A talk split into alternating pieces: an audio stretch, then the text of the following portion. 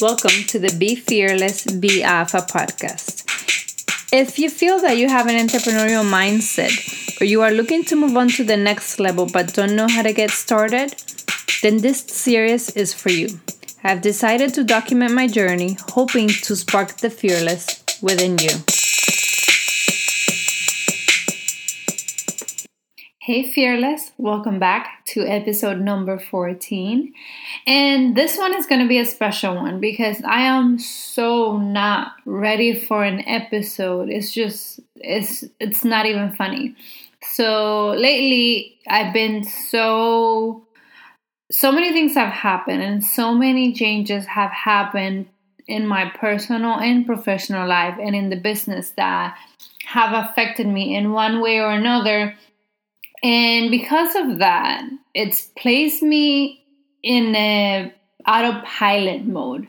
Not sure if you can relate, but this autopilot mode has me where I'm doing things out of habit and out of routine instead of out of creativity. And that worries me because a lot of the content that I like to put out for all you fearless out there is definitely inspired out of creativity but if that creativity is not there and the inspiration like what is there left for me to do and yeah weird huh so can somebody please tell me how in the world do we manage everything. I mean, when I say everything, I mean absolutely everything. Being a mom and a good one, not just an average mom, but being present for your kids and being also a good wife, taking care of yourself personally and handling everything you have to do in your business and in your job to make sure that you are having the best results. Now, it's lately it's hit me hard because of so many things that have happened and I gotta say, it's forced me to kind of put some boundaries around my time and set some different routines and some different habits, especially when it comes to my kids, because I feel that uh, all I do is work and all they see me do is work, and that makes me sad for them because I don't want them to only see me as a person that's always working. I also want them to see me as the fun mom that I could hopefully potentially be. So, here's to an episode where I'm going to be going through the things that I'm doing different to try to break the routine. Number one, when it comes to the kids, I started what I started doing the last few days is going for a walk with them, even if it's just around our Dualsac. We live in on the end of the road on a cool Dualsac, which is pretty good because there's not so much traffic. And I noticed that when it comes to by the time it's 7:38 it's still very bright outside if you live in Florida you know what I mean I step out with the kids and let them run around and walk with them and I noticed that just that where I don't have my phone, I'm not thinking about work, I'm not talking or doing anything, I'm just having a conversation with my kids. That has broken a little bit of the routine and I like it. And my son told me yesterday, Oh, mommy, I want to do this tomorrow again. And I loved it because it let me realize that he definitely appreciated it. So that's something different. Another thing I'm trying to do is I'm trying to break out my days in different phases. So the first thing in the morning, I'm focusing on specific parts of my work. And by the time noon comes around and, and I'm getting up and I'm having lunch, I am doing different um, job duties. And when I say job duties, I mean I'm focusing on different things. And, and I'm doing this every day. So every day in the morning i'm focusing on around the same topic and then around noon my focus is on the same topic every day at noon and then around in the afternoon that's where i'm making a shift with a different, in my case, a different side hustle. So that's when I kind of break out the routine for something different and try to get some of that work in. So, and the good thing is that when you start your day early, don't, not, not that I start my day super early, but when you start your day early, by the time five, six comes around, you have done a lot throughout the day. So my goal is to be done with work around 7 the latest. Doesn't always happen, but that's what I'm trying to do. So that was personally with my kids. Then with work, how I'm trying to break out the routine. And as far as myself, really, the time I give myself is the time I have when I'm working with my headphones and I'm trying to do a lot of book binging lately. If you've seen my posts, you know that I've been binging on some pretty awesome books, so that I definitely recommend. So if I post a picture of a book, audiobooks for me because i I do it normally while I'm working. If I'm posting this book, definitely check it out because it's made an impact on me and I would like to see the same results on you.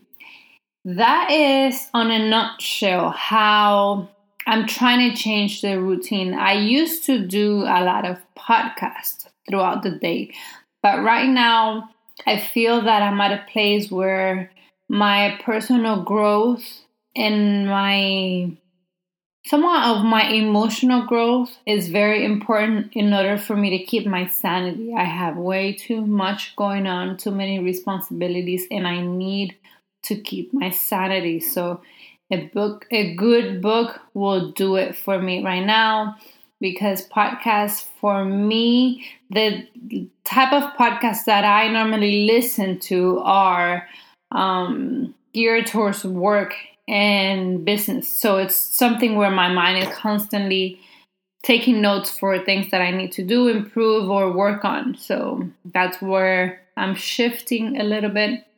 And I feel that that is causing somewhat of my lack of creativity. I haven't had time to really think or process too much.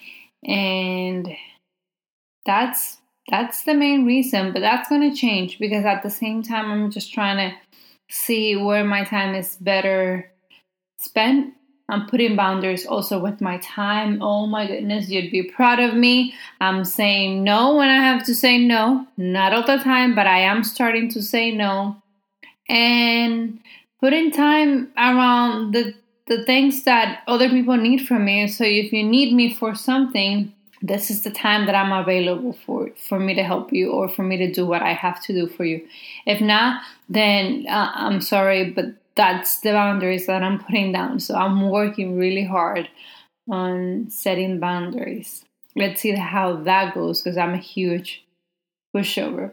But all in all, it's still good. We are still here, still standing stronger than ever. And I gotta say that all this um, all the changes that have happened have been amazing changes that have impacted my life tremendously. And when you experience certain things in life and and you see and you see those things for what they are not in the moment but for what they cause in your life you become so appreciative so grateful for the things that you have, for everything that you are, and everything that you bring to the table.